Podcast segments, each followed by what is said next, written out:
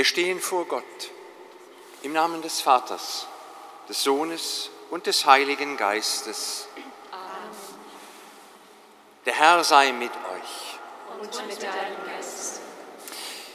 Liebe Schwestern und Brüder, im Sommer dieses Jahres war ich mit einem Patensohn ein bisschen wandern im Harz und wir sind auf den Brocken hochgestiegen. Und vielleicht haben Sie die Bilder ja in den Fernsehen und Zeitungen gesehen oder waren selber da vollkommen abgestorbener Fichtenwald. Man geht nur durch tote Bäume. Passt eigentlich zum Bild der Lesungen an diesem Wochenende, wo es um Abgestorbenes geht und Wüstensituationen. Und dann hören wir immer von dem, wie es sein wird. Und genau das stand da im Harz auch zu lesen, wie prophetische Tafeln mitten in diesem abgestorbenen Wald. Was Sie hier sehen, ist alles tot. Aber wir müssen Geduld haben. In 30 Jahren wird hier ein anderer Wald stehen. Wir lassen ihm einfach Gelegenheit zu wachsen. Geben wir die Hoffnung nicht auf, auch auf dem Weg durch die Wüste. Und hören wir auf die, deren Stimme uns da entgegenkommt.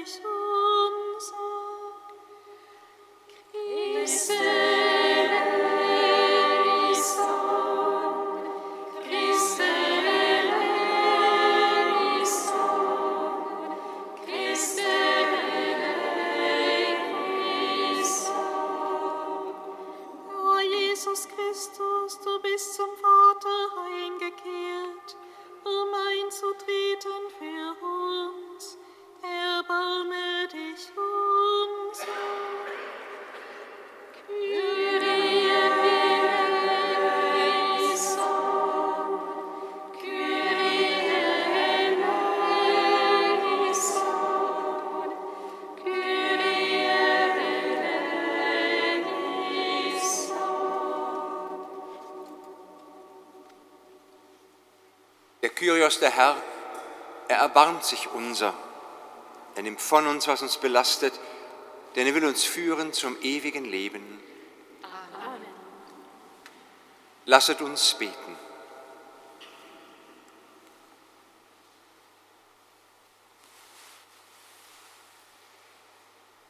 Gott, deine Weisheit allein zeigt uns den richtigen Weg. Lass nicht zu, dass irdische Aufgaben und Sorgen uns hindern, deinem Sohn entgegenzugehen. Führe uns durch dein Wort und deine Gnade zur Gemeinschaft mit ihm, der in der Einheit des Heiligen Geistes mit dir lebt und wirkt in Zeit und Ewigkeit. Amen.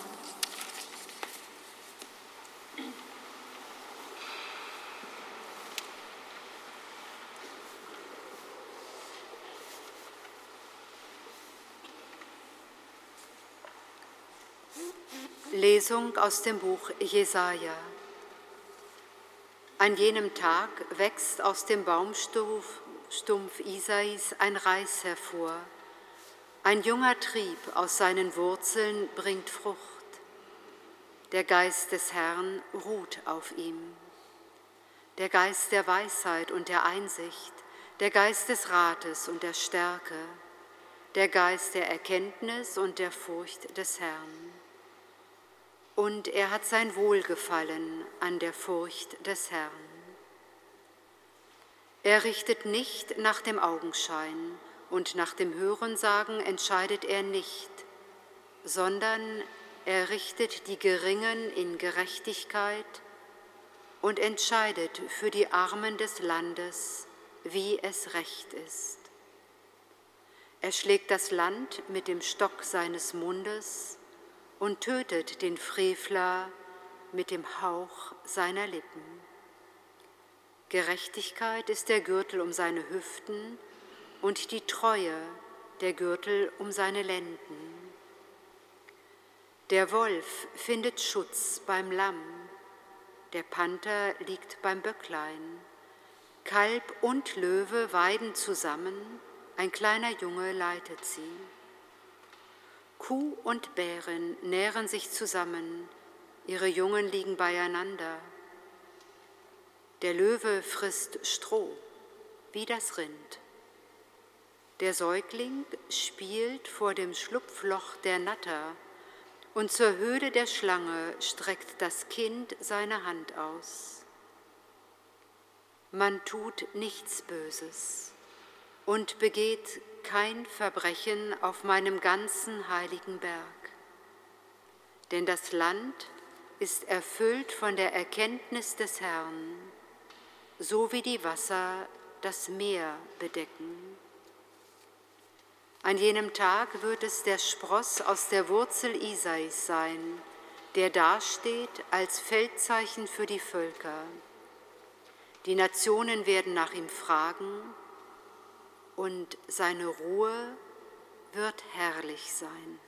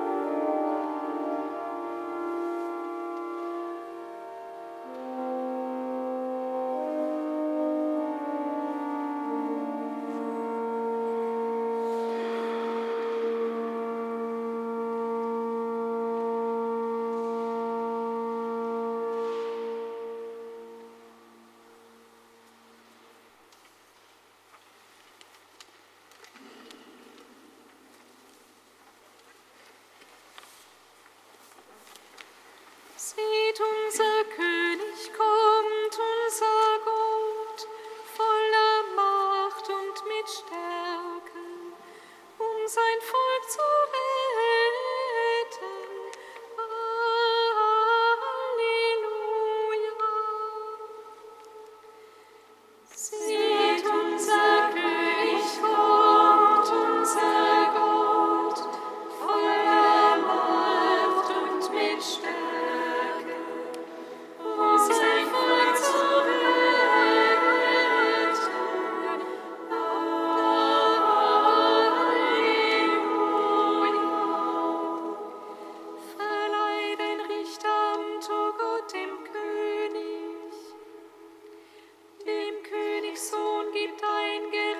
des Weiten.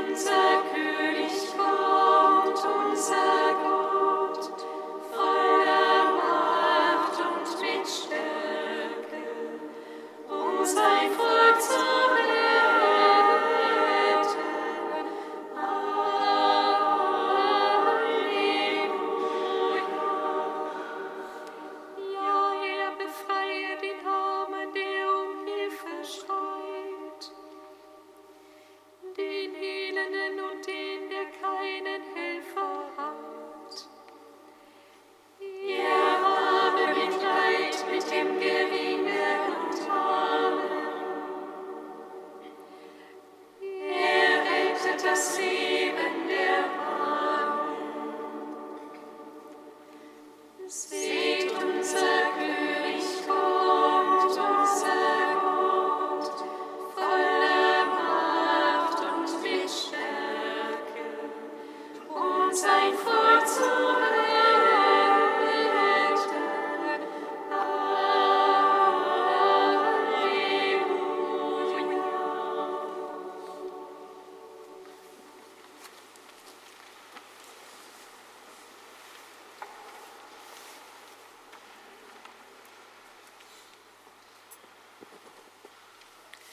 Lesung aus dem Brief des Apostels Paulus an die Gemeinde in Rom. Schwestern und Brüder, alles, was einst geschrieben worden ist, ist zu unserer Belehrung geschrieben, damit wir durch Geduld und durch den Trost der Schriften Hoffnung haben. Der Gott der Geduld und des Trostes aber schenke euch, eines Sinnes untereinander zu sein, Christus Jesus gemäß, damit ihr Gott, den Vater unseres Herrn Jesus Christus, einmütig und mit einem Munde preist. Darum nehmt, nehmt einander ein, an, wie auch Christus uns angenommen hat, zur Ehre Gottes. Dann, das sage ich, Christus ist um der Wahrhaftigkeit Gottes willen Diener der Beschnittenen geworden, um die Verheißung an die Väter zu bestätigen. Die Heiden aber sollen Gott rühmen, um seines Erbarmens willen, wie geschrieben steht. Darum will ich dich bekennen unter den Heiden und deinen Namen Lob singen.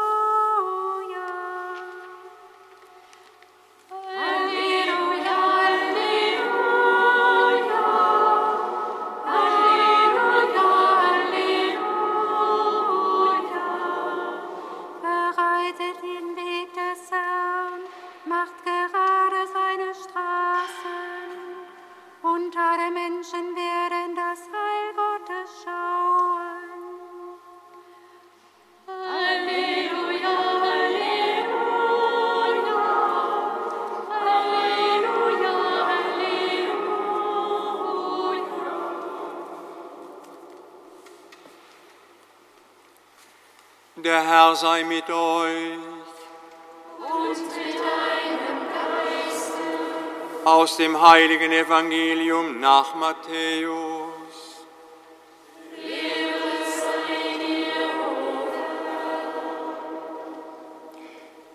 In jenen Tagen trat Johannes der Täufer auf und verkündete in der Wüste von Judäa, kehrt um, denn das Himmelreich ist nahe. Er war es, von dem der Prophet Jesaja gesagt hatte: Stimme eines Rufers in der Wüste, bereitet den Weg des Herrn, macht gerade seine Straßen. Johannes trug ein Gewand aus Kamelhaaren und einen ledernen Gürtel um seine Hüften. Heuschrecken und wilder Honig waren seine Nahrung. Die Leute von Jerusalem und ganz Judäa und aus der ganzen Jordan-Gegend zogen zu ihm hinaus. Sie bekannten ihre Sünden und ließen sich im Jordan von ihm taufen. Als Johannes sah, dass viele Pharisäer und Sadduzäer zur Taufe kamen, sagte er zu ihnen, ihr Schlangenbrut, wer hat euch denn gelehrt, dass ihr dem kommenden Zorngericht entgehen könnt? Bringt Frucht hervor, die eure Umkehr zeigt, und meint nicht, ihr könntet sagen, wir haben Abraham zum Vater. Denn ich sage euch, Gott kann aus diesen Steinen dem Abraham Kinder erwecken. Schon ist die Axt an die Wurzel der Bäume gelegt. Jeder Baum, der keine gute Frucht hervorbringt, wird umgehauen und ins Feuer geworfen. Ich taufe euch mit Wasser zur Umkehr. Der aber, der nach mir kommt, ist stärker als ich.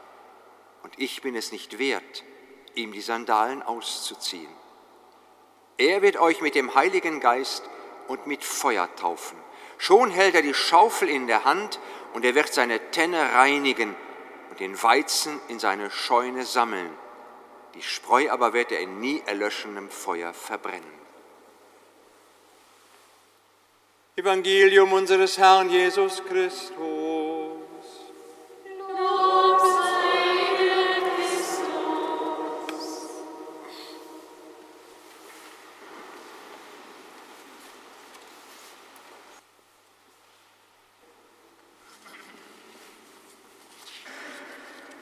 Liebe Freunde in Christus,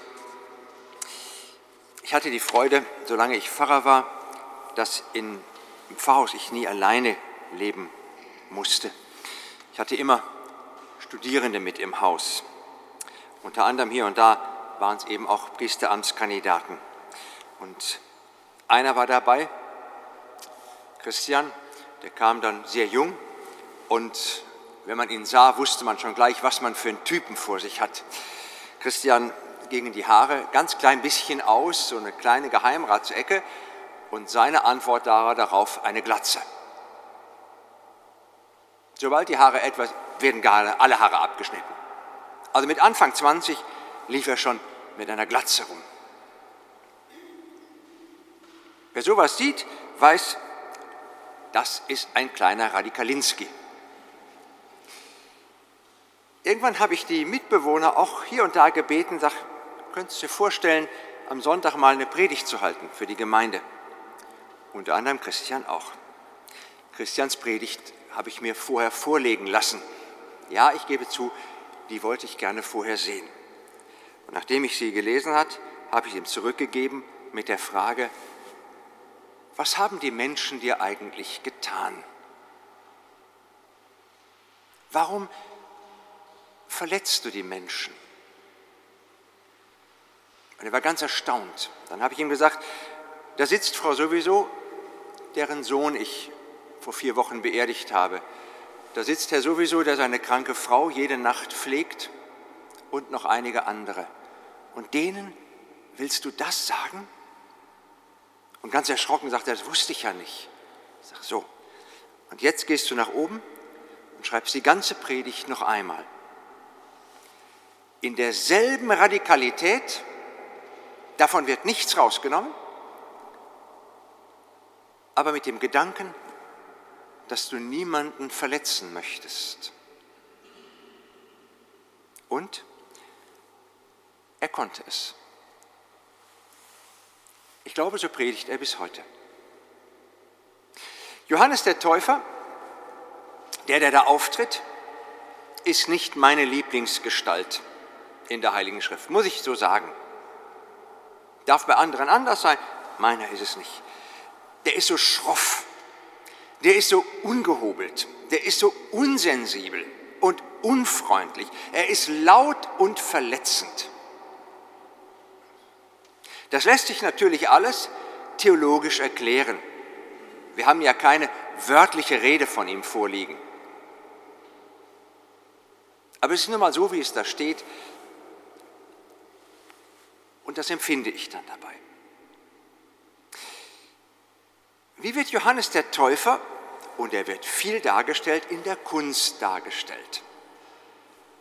Vielleicht haben Sie jetzt alle schon ein Bild vor Augen, wie sieht Johannes der Täufer aus. Wir haben eine erstaunlich gute Beschreibung von ihm. Kamelhaaren, einen ledernen Gürtel. Wir wissen, was er isst. Heuschrecken und wilden Honig. Davon wird man nicht dick. Also, der Johannes sieht so aus, wie die meisten ihn jetzt auch vor Augen haben und von den Bildern kennen. Eine verhärmte Gestalt mit Bart, oft zuseligen Haaren. Dabei ist er doch ein junger Mann. Er ist der Cousin Jesu. Und wir wissen, dass er ungefähr 30 Jahre alt gewesen sein dürfte. Die wenigsten Johannes des Täufers Darstellungen zeigen uns einen 30-Jährigen.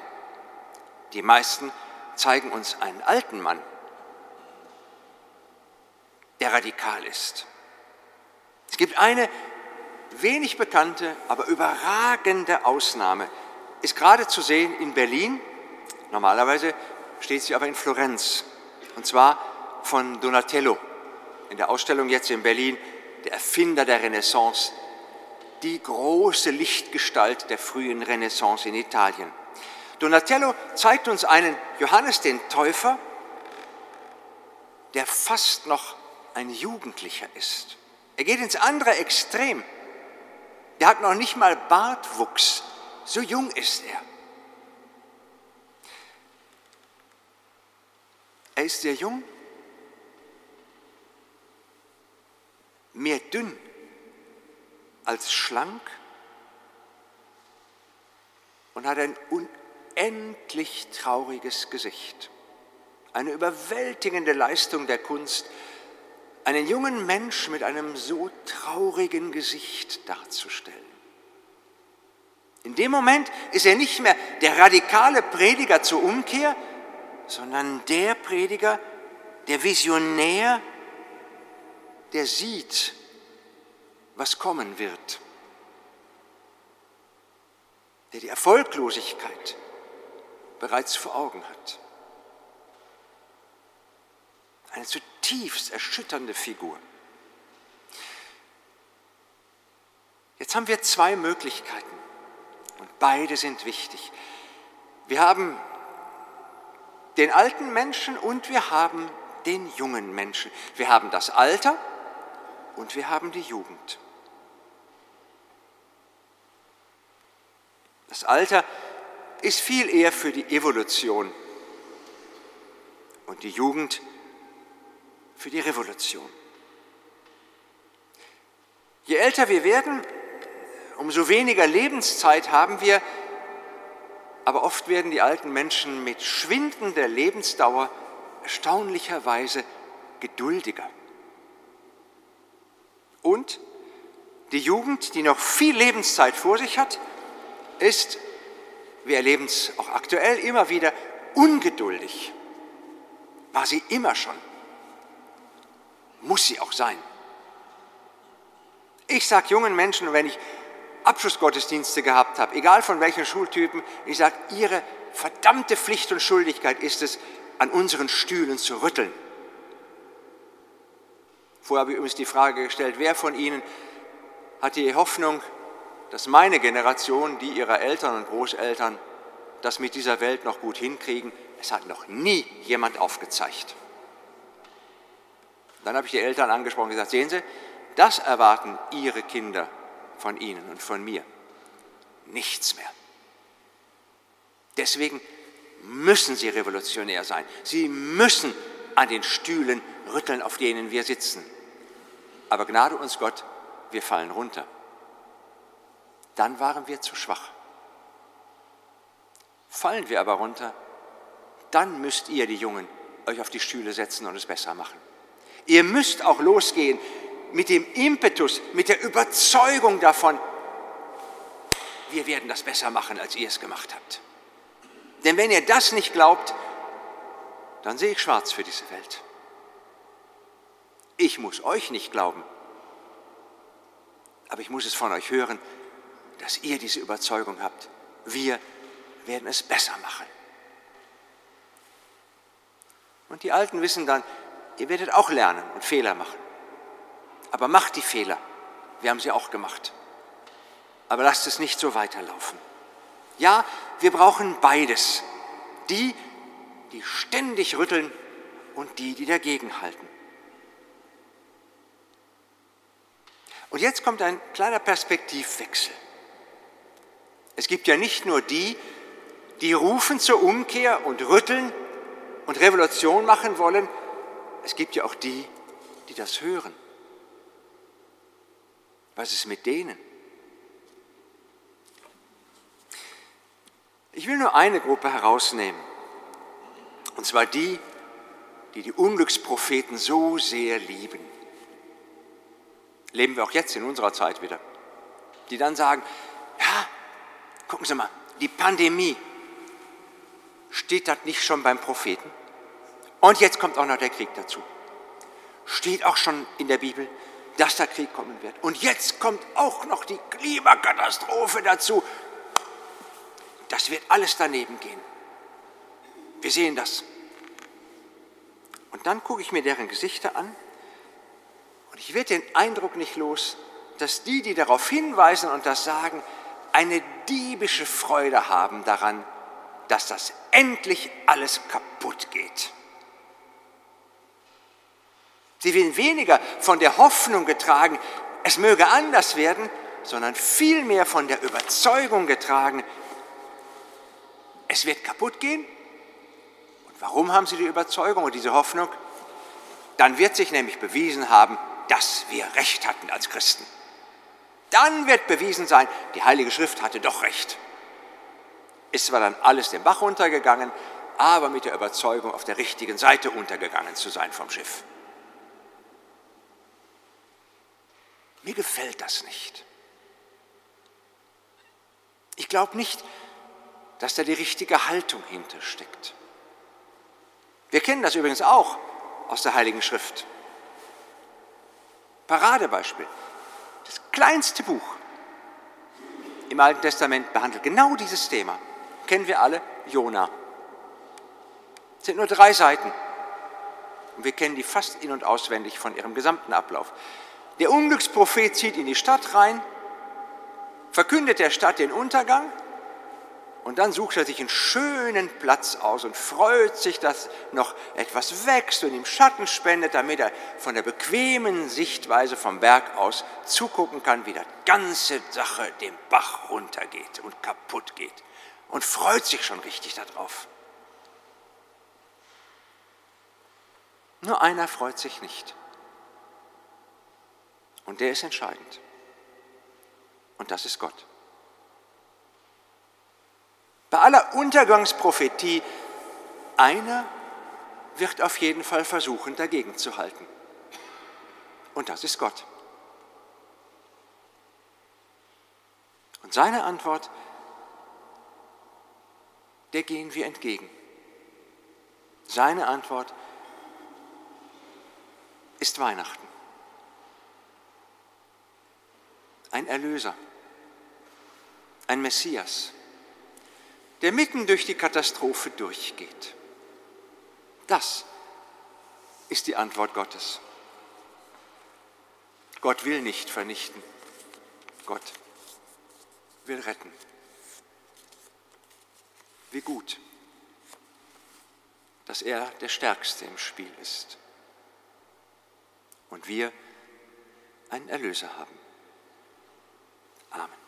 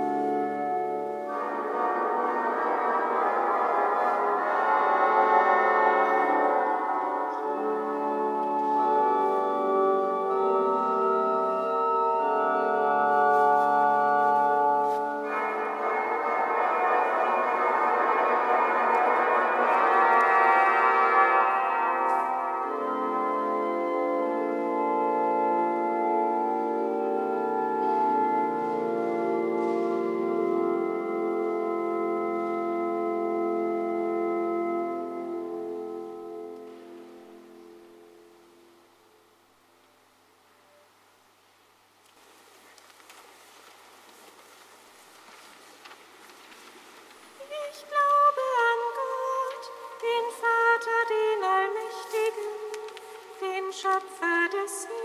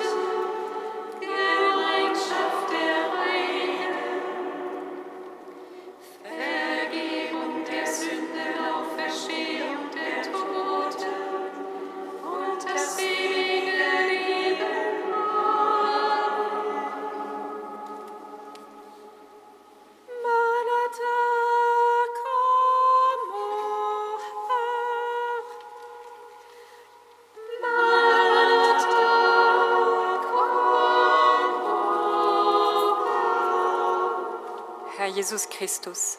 Johannes der Täufer hat dir in der Wüste den Weg bereitet. Wir bitten dich für alle, die auf deinen Namen getauft sind und für alle Frauen und Männer, die in deiner Kirche im Dienst der Verantwortung stehen. Mache sie inmitten der Menschen zu deinen glaubwürdigen Wegbereitern.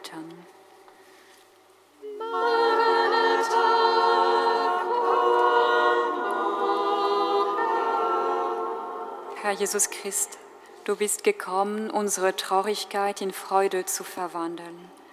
Wir bitten dich für alle, die sich in einer großen inneren Not gefangen fühlen und keinen Ausweg mehr sehen.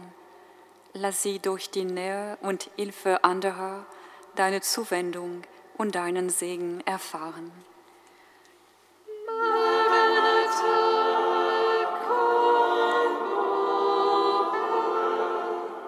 Herr Jesus Christus, durch Johannes rufst du alle auf, Früchte zu bringen, die Umkehr beweisen. Wir bitten dich für unsere gespaltene Welt, insbesondere für alle Länder, in denen Ungerechtigkeit, Gewalt und Krieg herrschen. Hilf allen, sich der Gnade der Versöhnung und des Friedens zu öffnen.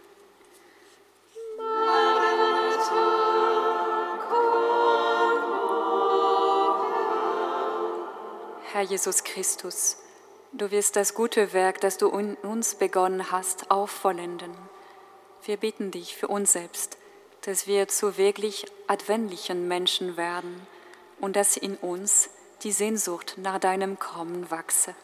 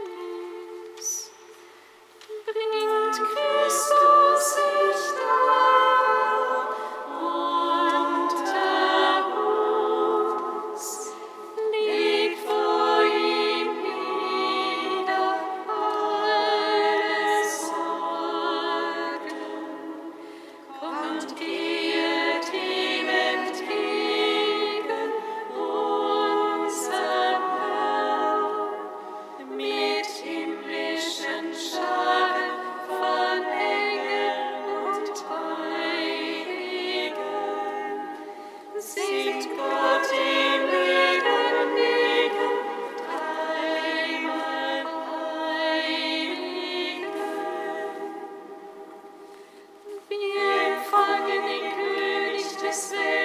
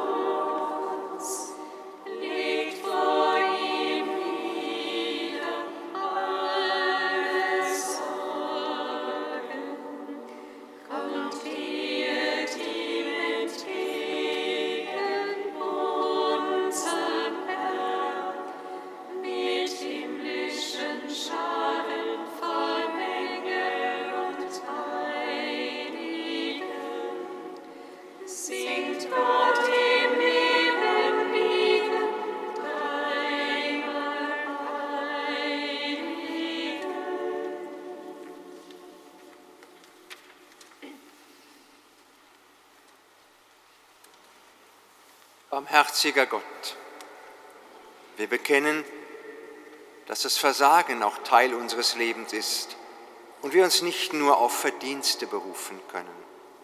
So komm uns zu Hilfe, ergänze, was uns fehlt und nimm unsere Gebete und Gaben gnädig an.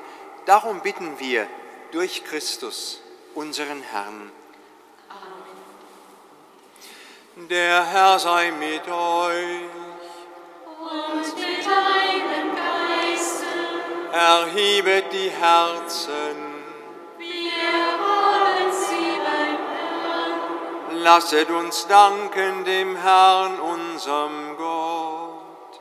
Das ist würdig und recht. Wir danken dir, Vater im Himmel, und rühmen dich durch unseren Herrn Jesus Christus. Ihn hast du der verlorenen Menschheit als Erlöser verheißen. Seine Wahrheit leuchtet den Suchenden, seine Kraft stärkt die Schwachen, seine Heiligkeit bringt den Sündern Vergebung. Denn er ist der Heiland der Welt, den du gesandt hast, weil du getreu bist. Darum preisen wir dich mit den Cherubim und Seraphim und singen mit allen Chören der Engel das Lob deiner Herrlichkeit. Heilig, heilig, heilig der Herr, Gott aller Mächte und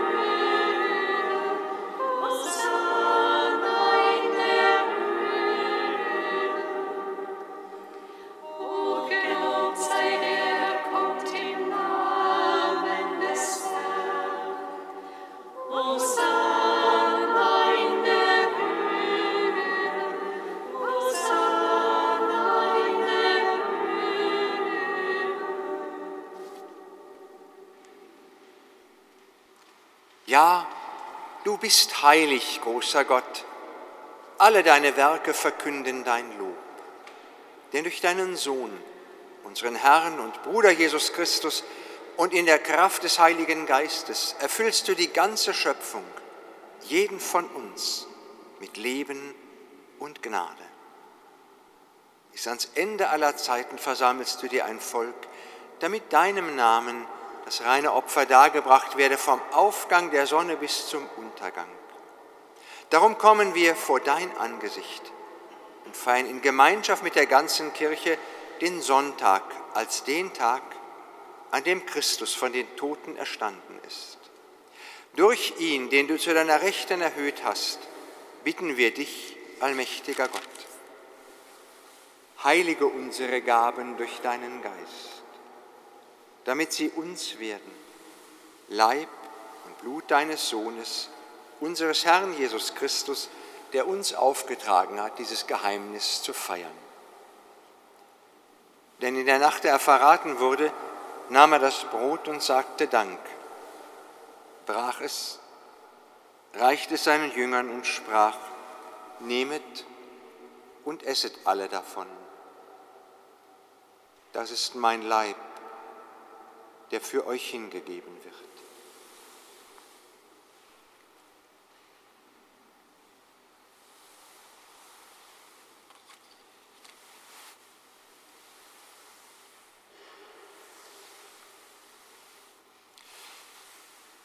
Ebenso nahm er nach dem Mahl den Kelch, dankte wiederum, reichte ihn seinen Jüngern und sprach, Nehmet und trinket alle daraus, das ist der Kelch des neuen und ewigen Bundes. Mein Blut, das für euch und für alle vergossen wird zur Vergebung der Sünden. Tut dies zu meinem Gedächtnis.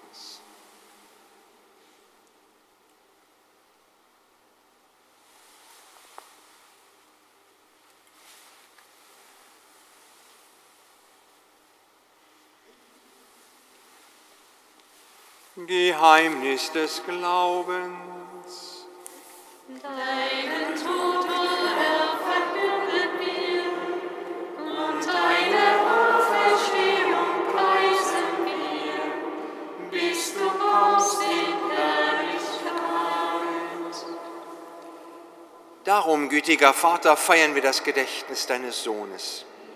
Wir verkünden sein Leiden, seine Auferstehung und Himmelfahrt und erwarten besonders in dieser Zeit seine Wiederkunft. Schau gütig auf die Gabe deiner Kirche. Stärke uns durch den Leib und das Blut deines Sohnes und erfülle uns mit seinem Heiligen Geist, damit wir ein Leib und ein Geist werden in Christus. Er mache uns auf immer zu einer Gabe, die dir wohlgefällt, damit wir das verheißene Erbe erlangen mit deinen Auserwählten, mit der Gottesmutter Maria, mit den Aposteln und Märtyrern, mit Johannes dem Täufer und mit allen, auf deren Fürsprache wir vertrauen. Barmherziger Gott, wir bitten dich, diese Feier unserer Versöhnung bringe der ganzen Welt Frieden und Heil. Beschütze uns, deine Kirche, auf unserem Weg durch die Zeit und stärke uns im Glauben, im Hoffen und im Lieben. Deinen Diener, unseren Papst Franziskus, unseren Bischof Rainer, alle, die zum Dienst in der Kirche bestellt sind und das ganze Volk deiner Erlösten. Erhöre die Gebete der hier versammelten Gemeinschaft.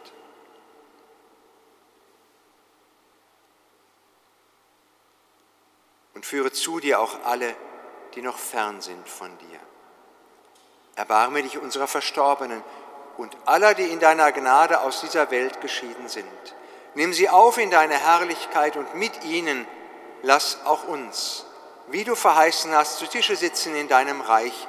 Darum bitten wir dich durch unseren Herrn Jesus Christus, denn durch ihn schenkst du der Welt alle guten Gaben.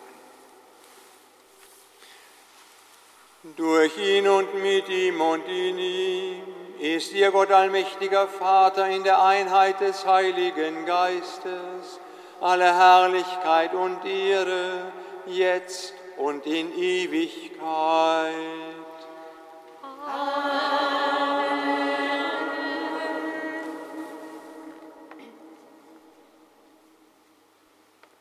Wir haben vom Christus nicht den Auftrag bekommen, für den Untergang zu beten, sondern für das Kommen seines Reiches. Das ist es, was wir erwarten. Und dafür wollen wir beten. Vater unser im Himmel,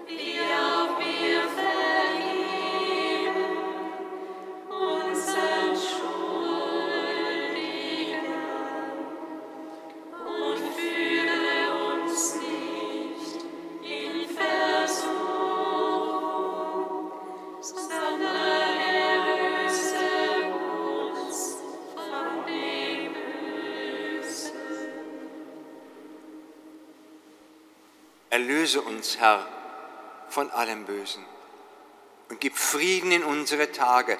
Komm uns voll Erbarmen zu Hilfe, damit wir voller Zuversicht das Kommen unseres Erlösers, Jesus Christus, erwarten.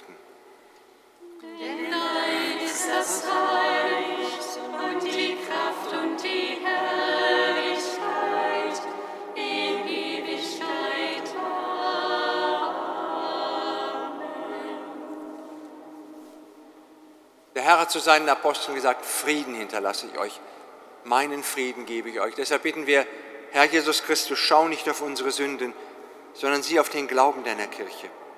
Schenke ihr nach deinem Willen Einheit und Frieden. Und der Friede des Herrn, er sei allezeit mit euch. Und mit deinem Geist.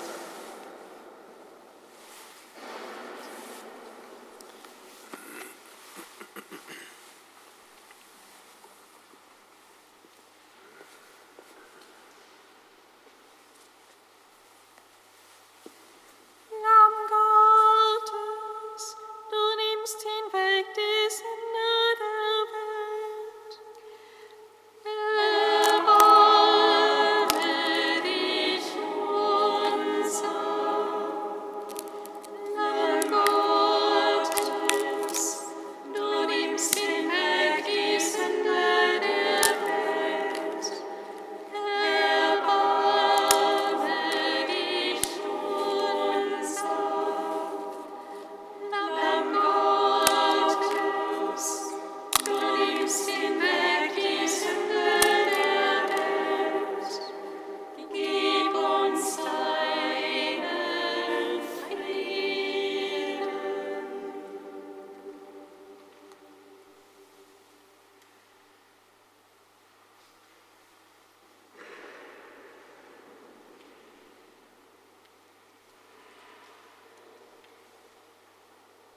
Seht Christus, das Lamm Gottes, es nimmt hinweg die Sünde der Welt. Herr, ich bin nicht würdig, dass du eingehst unter mein Dach. Aber sprich nur ein Wort, so wird meine Seele gesund.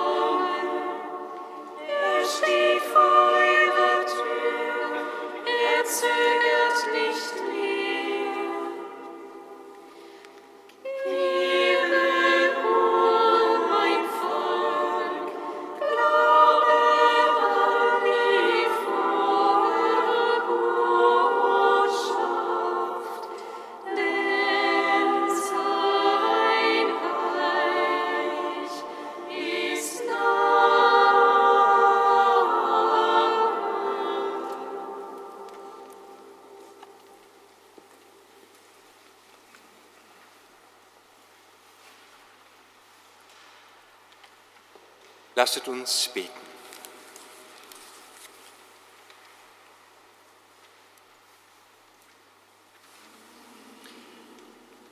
Verborgener Gott, im heiligen Mahl hast du uns mit deinem Geist erfüllt.